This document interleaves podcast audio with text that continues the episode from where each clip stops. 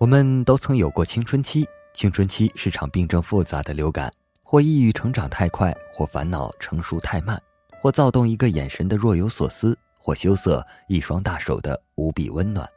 大家好，欢迎来到豆豆调频，我是本期主播咖啡豆豆。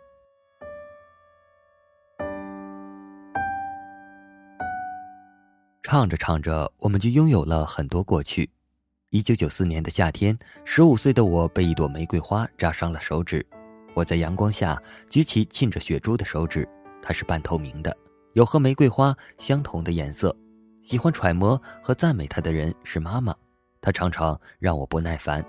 那些令她大惊小怪的东西：鸡蛋似的脸颊啦，缎子般的头发啦，黑白分明的眼睛啦，它们不过是青春，而青春对于我们是毫不足为奇的。我们倒是挺稀罕一点过去。与回忆、思念、欲语还休有关的，那是很令人兴奋的。如果你的谈话能以曾经或那时候开始，接着你的眼神便是一个飘忽，离开了正在听着你讲话的人，到达一个安全的他绝技到达不了的所在，周围的一切都在缓缓流动，只有你怀着喜悦蹲守在时间的中心。我们正是追逐美的年龄，同时也敏感地发现，什么样的美也抵不过时间之美。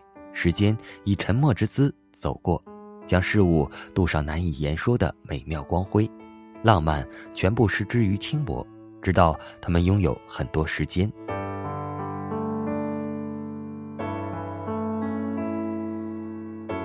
对于十五岁的我们来说，能够意识到这一点是很不容易的。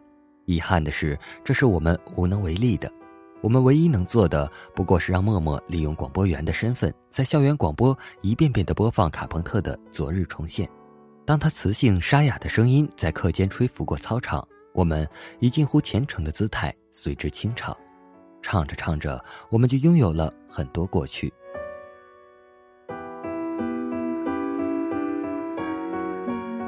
每周一次的班会课上，我们帮助修剪学校的小花园。这并不是一个简单的任务，因为需要自由组队完成。对于十五岁的少女来说，没有什么是比自由组队更考验人的了，因为我们都对那个规则心知肚明。孤独是可耻的，没有朋友是可耻的。想象着周围的人一对对走开，而你独独像退潮后被扔在沙滩上的贝壳，那简直是令人想要立刻去死的难堪。所幸我不用为此而担心，因为我有默默和安娜。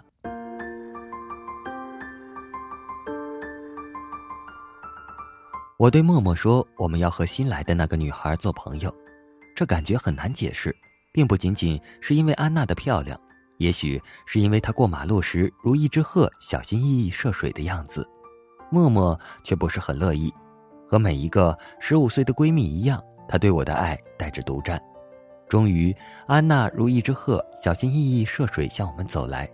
她说：“你看，你看，我们的衣服分别是红、黄、蓝。”从我手中滋滋流走的，分明不只是风。一朵玫瑰从什么时候开始长出花刺？如今的女孩们想必更早。而一九九四年的我们十五岁，我们已经读过了很多小说，包括《红楼梦》和《琼瑶全集》。我躲在被窝里打着小手电筒，一次看过了三十六个男主角，疯狂地念上三十六个女主角的嘴唇。这扑面而来的崭新恐惧让我透不过气。嘴唇、口水、舌头，哦，成人世界真是让人既恶心又发愁。让我发愁的还有具体的两件事情：一是我越来越无法忽略的胸部，这件事以我不去上学为威胁，逼着妈妈给我做了一件紧身搭脸而暂告一段落；二是我的大姨妈，她第一次拜访我的时候，我坐在厕所里哭了一个钟头。妈妈以为我是害羞，其实我是愤怒，我竟然堕落成了恶心的成人。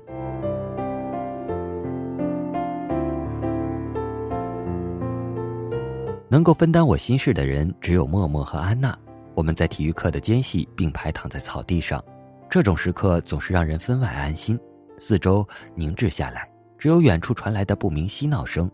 我们的鼻端有青草尸体的味道，还有我们自己的味道，新鲜、葱郁、小心翼翼。我们试着用同一个频率呼吸，直到有人扑哧一声笑出来。我百无聊赖地向着太阳伸展手臂。从我手中滋滋流走的，分明不只是风，还有些什么我们此刻毫不珍惜而将永远怀念的？男生们非常讨厌，我不明白他们怎么会一夜之间从我手拉着手回家，同样芬香柔软的小伙伴，变成了一群陌生人。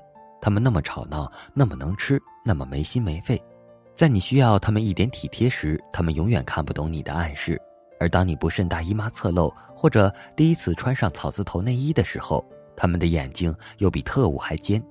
最不可原谅的是，他们大多数比我们更瘦更矮，衬托的我们像金刚一样，手脚都不知道往哪放才好。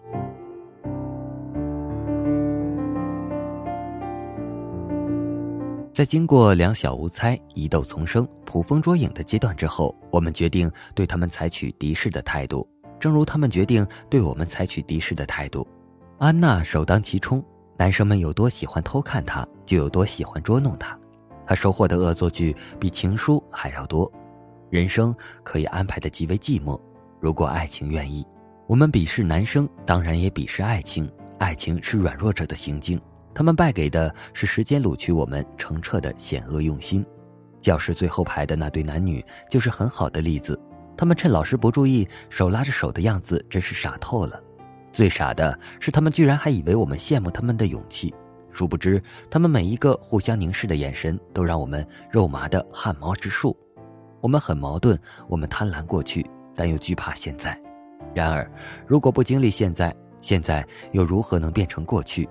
我们憧憬一个记忆中的吻，它是完美无缺的，包括及时的月光和花香都完美无缺。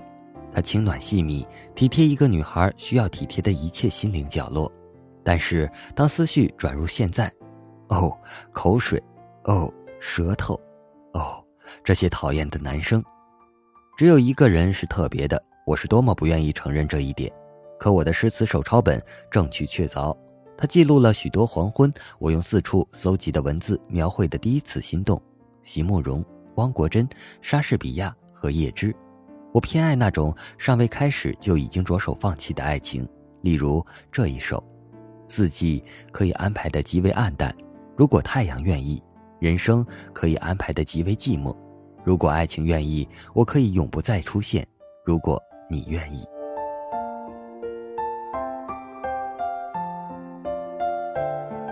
我和默默、安娜交换我们的诗词本，我们心照不宣。三本诗词本的男主角是同一个，这并不奇怪，因为大半个班的女生都是如此。我们没有任何行动计划，除了写诗词本，任何行动都无法保持画面的美感，除了在虚空中漫无目的的伸出去的手，任何有目标的手势都逃不开狼狈。当然，如果展开行动的人是他。那么一切就不同了，谁会是这个幸运的女孩呢？一张放在文具盒里的字条告诉我们，她是安娜。我哭了，默默哭了，接着安娜也哭了。这么的幸福是不敢想象的星光，突然在暗夜中回应闪烁。我知道这星光将带着安娜离我们远去，离开并排躺在草地的日子远去了。我们曾经怎样徒劳的拖延与这个世界最终照面？安娜如小心翼翼涉水的鹤，最终选择了驻足。我想，天上的诸神大概会暗暗发笑。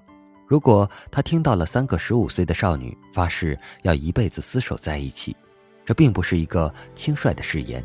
他们制定了详细的方案，包括谁负责赚钱，谁负责家务，谁负责照顾收养的孩子，包括在哪座城市，房子是什么样子的，卧室里有三张床。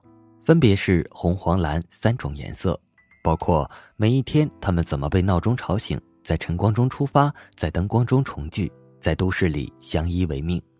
许多年后，我果然来到了一座都市。我有一间小小的卧室，里面只摆得下一张床。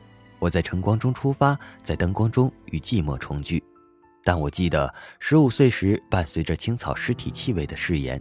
记得我们曾经怎样徒劳的拖延与这个世界的最终照面，像是玫瑰的天生第六感，我们一眼就发现了爱的暗面隐藏的伤害，于是玫瑰长出刺，不是为了不被采摘，而是为了更加奋不顾身的爱。安娜将字条的碎片抛向空中，暗示着这个夏天的彻底过去。我们进入毕业季，一切的烦恼都要为前程让路。后面的记忆开始陷入混沌，像被风裹着，夹着不由自主的向前。风从各个方向吹来，骑着车赶路的街头，附上薄冰的狭长走廊，没有人在试图张望的教室窗口，光线一点点暗下来，使我的视力开始下降。默默停下了卡朋特的《昨日重现》，每天准时响起的是高亢的、令人吃惊的眼保健操。我们每个人都沉静下来，将梦想和躁动放进现实的小抽屉，再按照指定的步骤一一打开，或是永不再打开。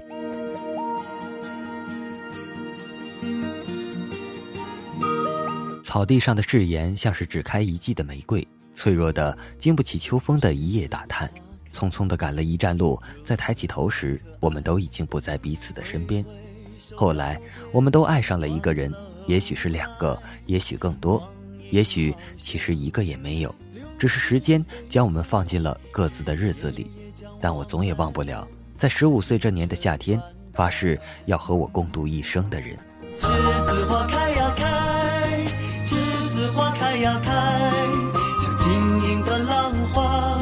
盛开在我的心海，栀子花开呀开，栀子花开呀开，是淡淡的青春，纯纯的爱。美好的回忆算不清，逝去的青春和改变算得清，纪念我们的青春。好了，今天的节目就到这里了，我是本期主播咖啡豆豆，我们下期再见。如此可爱。挥挥手告别，欢乐和无奈，光阴好像流水飞快，日日夜夜将我们的青春灌溉。